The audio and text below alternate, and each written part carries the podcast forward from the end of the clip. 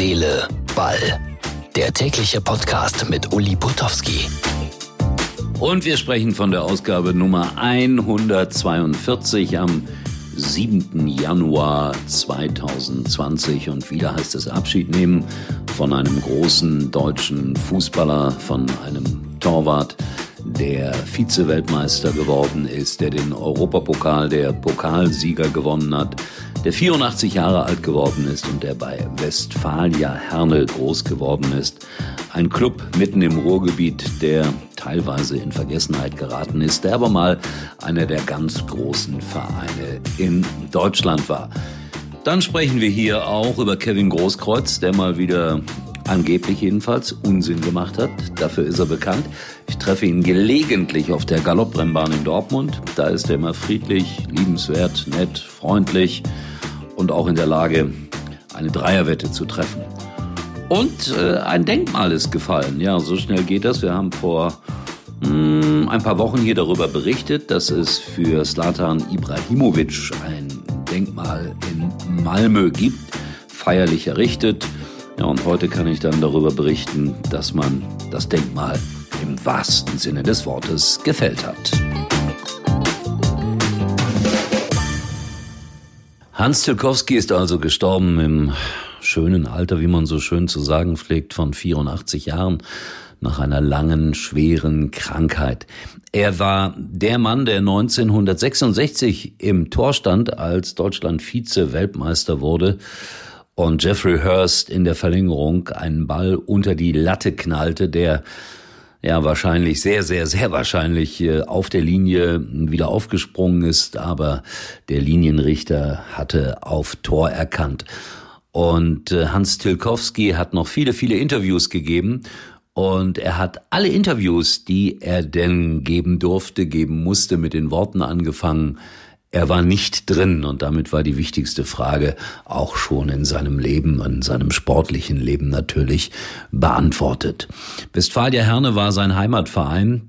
Das ist ein großer Club gewesen im Westen des Ruhrgebiets, eine Mannschaft, die auch um die Westfalenmeisterschaft mitgespielt hat, die gleichwertig war eine Zeit lang mit Borussia Dortmund und mit Schalke 04 ein schönes altes Fußballstadion, Schloss Trünke. Ich durfte da selber auch mal spielen.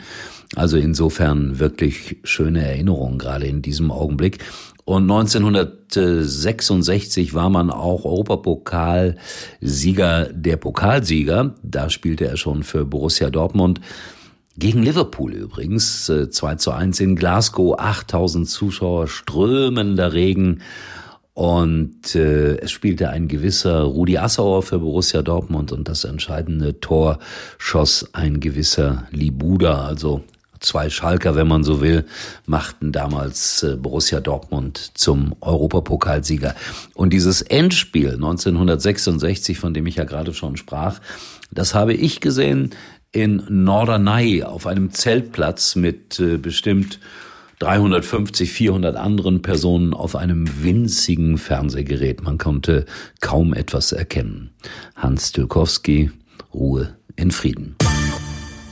Kevin Großkreuz hat bei den Dortmunder Hallenmeisterschaften auf sich aufmerksam gemacht. Er trainiert ja so nebenbei auch eine türkische Mannschaft.